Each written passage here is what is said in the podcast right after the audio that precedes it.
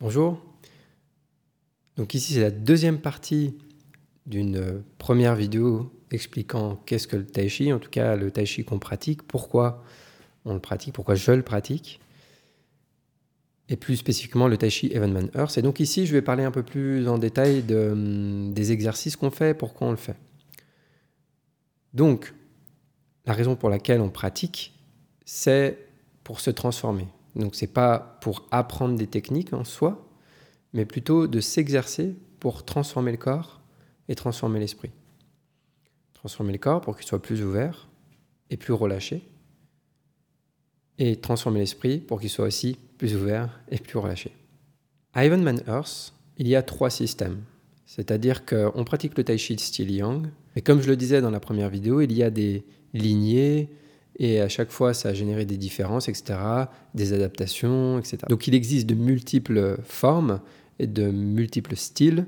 Et au sein du style, ce qui correspond pour moi à du, à du tai chi, c'est pas juste un enchaînement, une séquence de mouvements, mais ce qu'on appelle une technologie à l'intérieur, c'est-à-dire une manière de bouger et de mobiliser les forces en interne. Et donc il y a trois systèmes, donc trois technologies qu'on va apprendre. Et la force aussi de, cet enseignement, c'est qu'Adam Missner a organisé un enseignement avec des étapes. Et le premier système développant vraiment les bases, les fondamentaux, ce qu'on a besoin de développer en premier pour avoir de solides euh, compétences en tai chi. Ces compétences, elles seront suffisantes pour la plupart des gens, c'est-à-dire qu'avec ce premier système, beaucoup de gens vont pouvoir euh, pratiquer toute leur vie et elle développe vraiment les, choses fondamentales, c'est-à-dire la, capacité à relâcher le, song, le fameux song, en profondeur.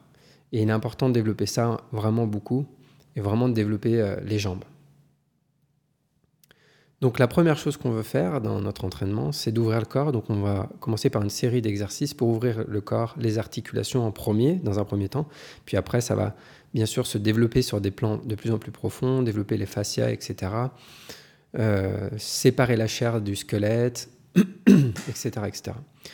Donc pour que, bah, faire cette séparation chair-squelette et ouvrir les articulations, etc., on a besoin d'exercices euh, pour vraiment progressivement que le, le, corps se transforme dans ce sens. Dans un deuxième temps, on va pratiquer les postures statiques dans notre école, la première chose qu'on veut développer dans les postures statiques, donc là c'est pareil, les postures statiques, on peut les pratiquer pour diverses raisons, pour développer diverses choses.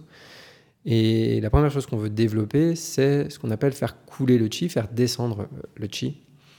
Donc on veut euh, utiliser le corps qu'on vient d'ouvrir, euh, qu'on vient de libérer un peu, un peu plus, etc.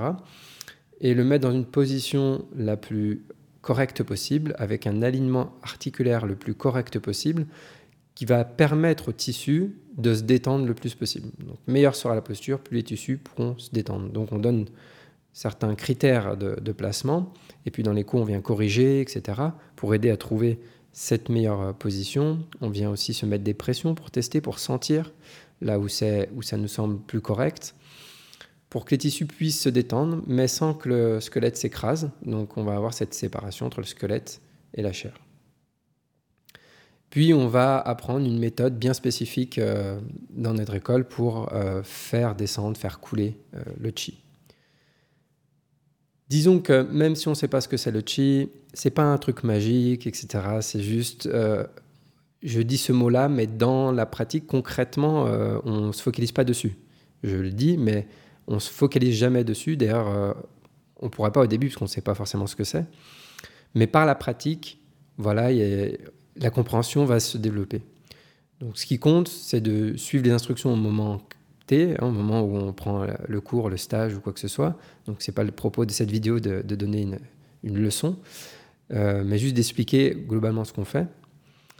Et donc, si euh, c'est une substance, disons, euh, même si la compréhension de qu'est-ce que ça va évoluer, eh bien, on veut développer cette chose-là, se faire couler, descendre le chi, pour que on ait la capacité de le mobiliser ensuite.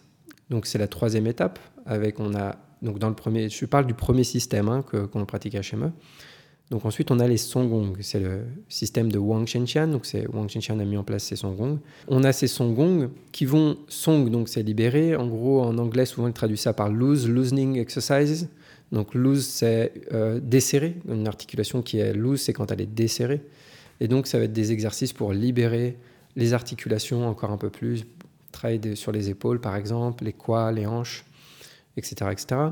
Et dans, il y a cinq songgong et chacun développe en fait une facette bien spécifique de comment euh, ça va organiser et transformer le corps en yin-yang qui va être utilisé ensuite dans l'enchaînement. Donc chaque songgong développe une facette spécifique et mobilise le chi dans le corps. Même si encore une fois on ne se focalise pas sur le chi, mais sur l'aspect de relâchement.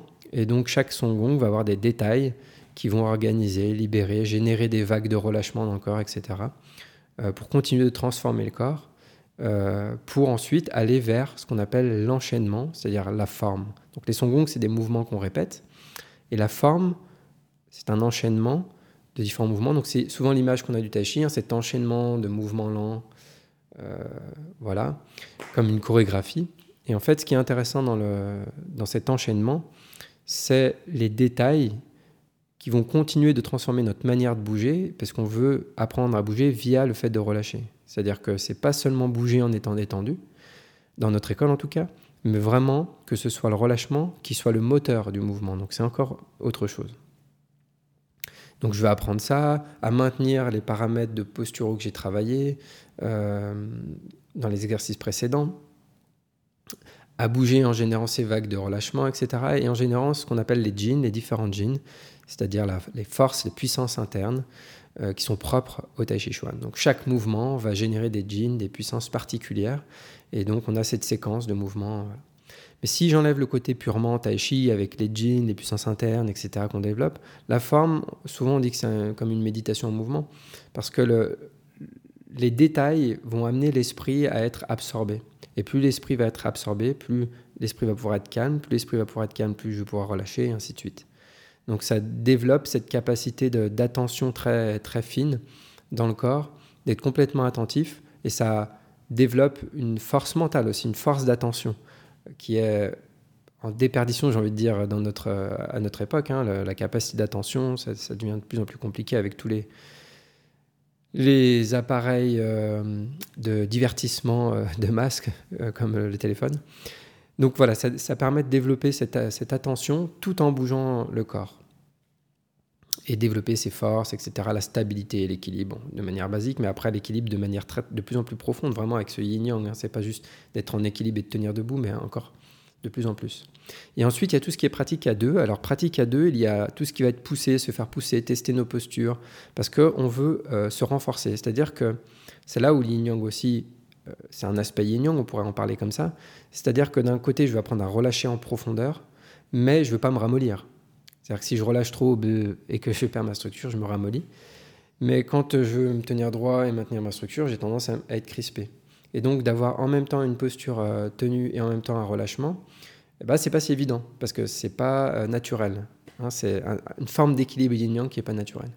Donc on a besoin aussi d'être poussé pour voir où on en est dans notre stabilité et augmenter les pressions progressivement pour développer le fait de relâcher qui va permettre à la force que l'autre euh, met sur moi d'être redirigé et de me laisser traverser par cette force plutôt que d'y résister, de me faire bousculer.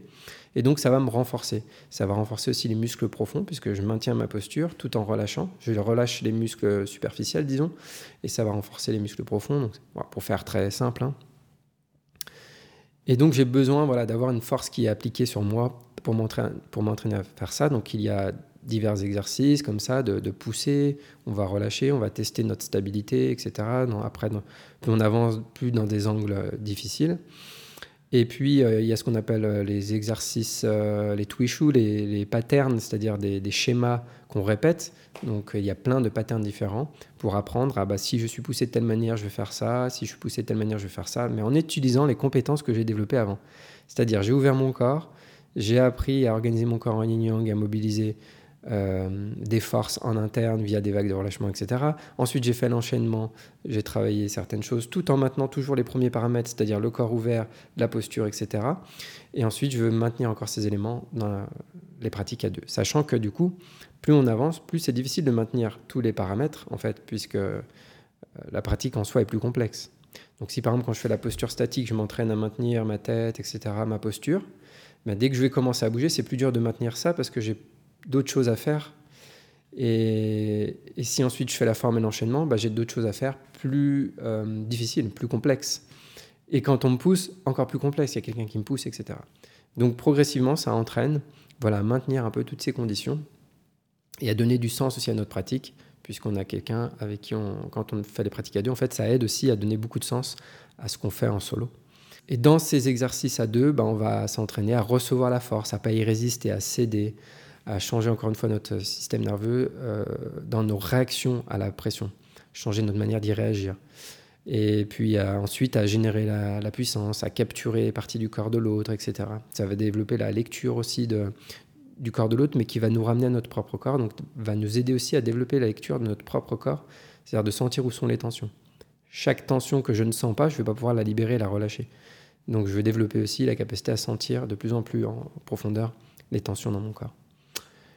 Et voilà, donc on a euh, les ouvertures pour ouvrir le corps, les postures, faire couler le chi, les songongs pour, faire, pour mobiliser, euh, pour mobiliser la forme, l'enchaînement pour mobiliser dans des mouvements plus complexes et avec des jeans particuliers, et ensuite le travail à deux pour apprendre tout ce qui est euh, céder à la pression, etc., coller, adhérer, joindre et suivre. C'est Je ne vais pas détailler ce que c'est ici dans cette vidéo, mais voilà, il y a différentes qualités qu'on va pouvoir développer aussi euh, dans, le travail à deux.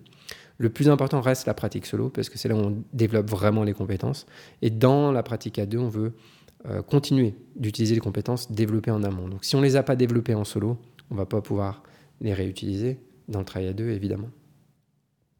Donc voilà, tout ça fait que je trouve que le tai chi, entre les ouvertures, les postures statiques, euh, il y a même des, étirements, des ouvertures au sol, euh, plus le, les songgong, qui est une forme de qigong aussi, la forme, l'enchaînement, plus le travail à deux. Pour moi, c'est vraiment euh, une pratique extrêmement complète. C'est aussi ce que j'adore au tai chi, c'est que c'est vraiment très complet. Ça fait travailler un éventail de choses vraiment super, tout en développant toujours la même qualité mentale et toujours cette qualité à relâcher, à lâcher prise. C'est-à-dire que non seulement on veut la développer au début, mais on veut la développer parce qu'après, c'est notre outil premier. C'est-à-dire que c'est le fait de relâcher qui va nous permettre d'ouvrir. Donc au début, on ouvre pour pouvoir relâcher, puis ensuite on va relâcher pour ouvrir et ça va se nourrir l'un l'autre. Voilà pour détailler un petit peu comment se passe euh, le système. Euh, je rentre pas dans vraiment les détails techniques. De toute manière, ça sert pas à grand-chose euh, sans expérience. Donc après, c'est vraiment l'expérience qui parle, qui donne la compréhension aussi. N'hésitez pas à me contacter si vous avez des questions par rapport à ça. Et je vous souhaite à tous une très bonne pratique. À bientôt.